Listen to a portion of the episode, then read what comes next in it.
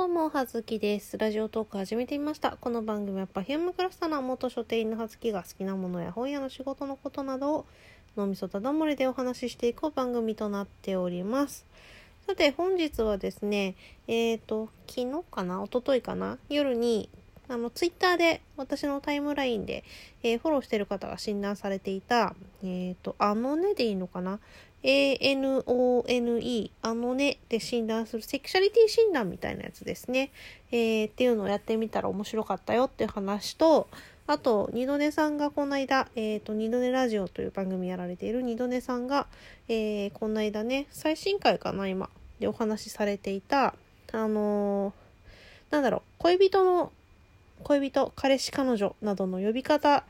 難しいよねっていうお話をされていたんですけれども、まあ、そういうそういったことでちょっと、えー、お話ししていこうかなと思っております。でね、まずね、入りきるかなうん、やってみたんですけど、その診断ね、あの、セクシャリティ診断みたいなやつ。で、まあ、いわゆるその、いわゆる性格診断とかさ、そういうのもあるけどさ、あの、質問事項にさ、あの、思う、思わないとか、どちらでもないとか、そういうのチェック入れていって、えっ、ー、と、自分のその時の、えー、あれに近い結果が出ますよっていうことなんですけど、まあ、それの、えー、分析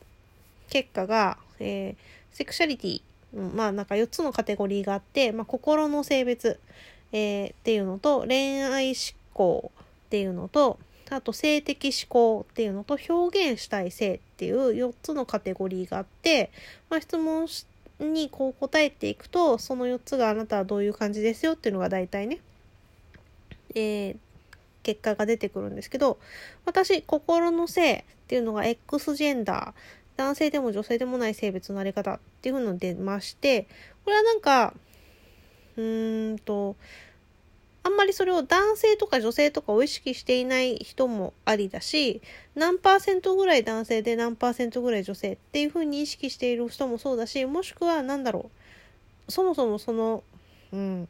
枠組みを一切意識していないっていうのも X ジェンダーっていうふうになるんですって。多分私あんまり意識してないタイプなのかな。それとも、うん、もしくはあんまり自分がこう女子っ女子っぽくないっていうかね、女性らしさが足りてないなって思っているからかな、よくわかんないけど、まあなんかそういう感じで X ジェンダーっていう風に出ました。で、えっ、と、次が、えー、恋愛思考っていうのが、えっ、と、まあ、ど、どういった相手に恋愛感情があるか出る、できる、んなんだ。うん。恋愛的思考は恋愛的思考だよ。なんとも言いようがない。えー、それが、えっ、ー、と、私、えー、ヘテロロマンティック、えっ、ー、と、異性に対して恋愛感情が、っていうのをヘトヘテロロマンティック。で、えー、どういった、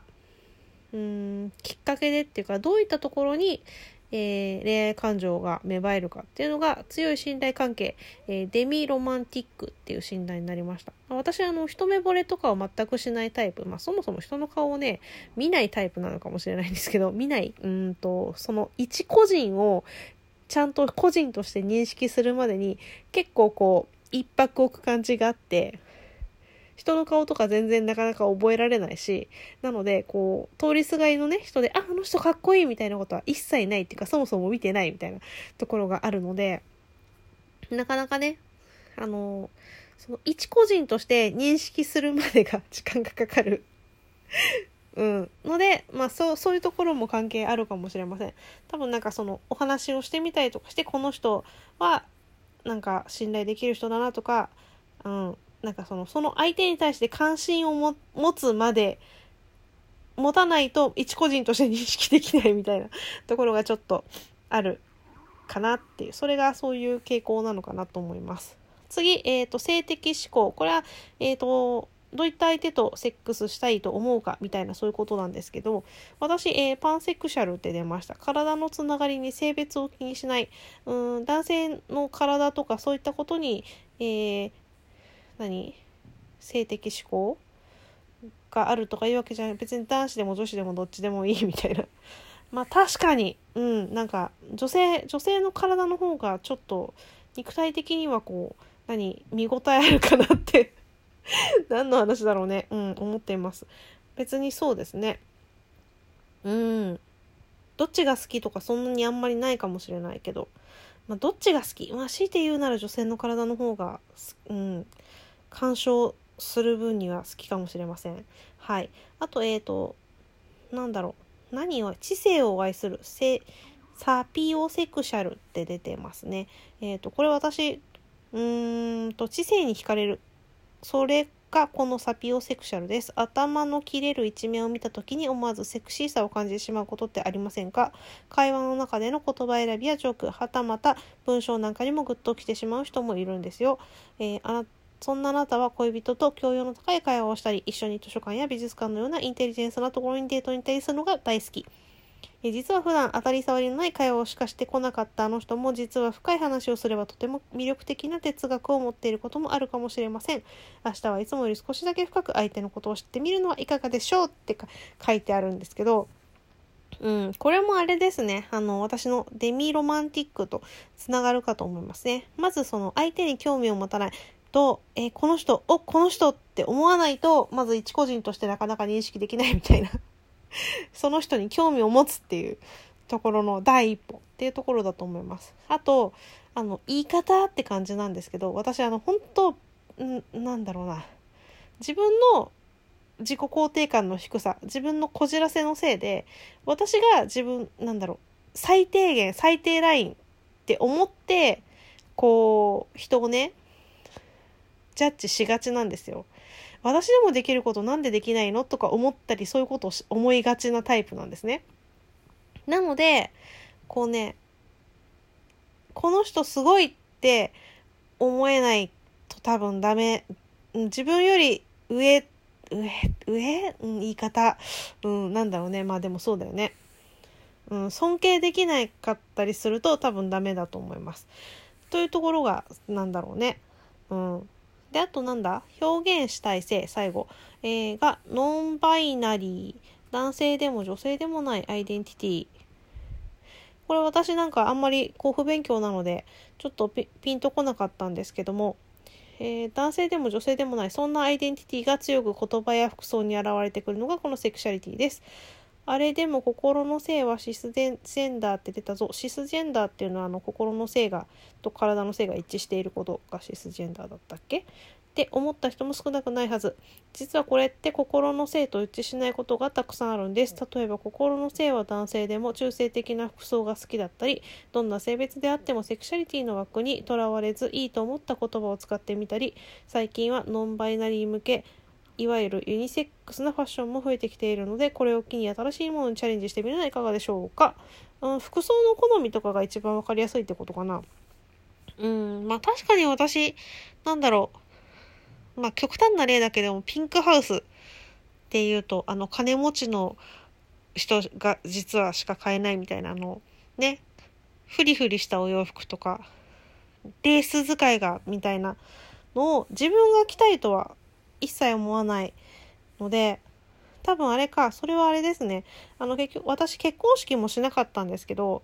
なんか自分がウェディングドレスを着たいと思わなかった？ウェディングドレスを着ている女性を見るのは大好物ですけど、あの、素晴らしい、美しい、素敵って思うけど、それを自分が着たいとは思わなかった。自分がなんだろう、コスプレしたいと自分が思わないタイプ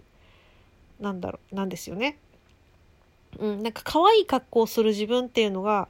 違和感を感じる。なんだろうね。うん、わかんないけど。うん、そういうのも関係あるかもしれませんね。なんかそうやって深く考えていくとちょっと面白いなって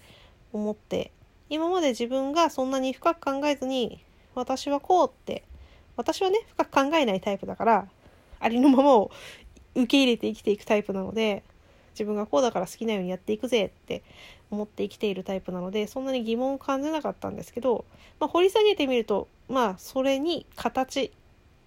がある分類があるこういう形があるんだよっていうことがまあなんだろう具体的になんかふわふわして見えなかったものに形を与えられるみたいなそういう感じかな。うん、なんかそういうのなんか診断面白いなと思って結構やりがちなところがありますよね。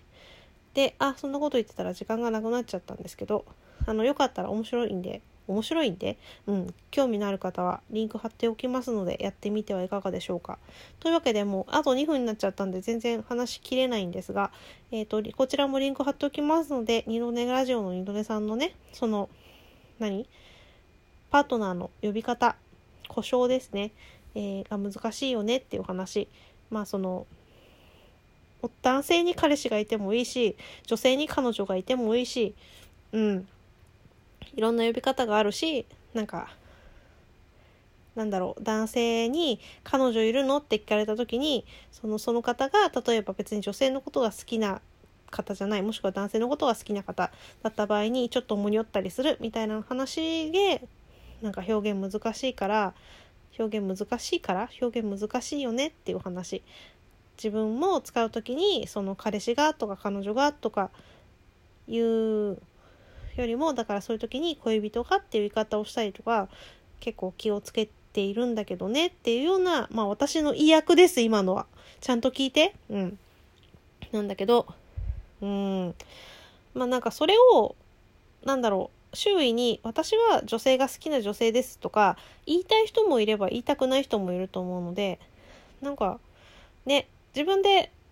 好きに私の彼女がさって言いたい人は言えばいいし 言いたくない人はうんなんか何？まあなんだろうね。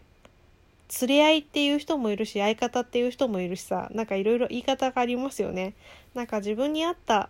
表現方法言い方を選び取って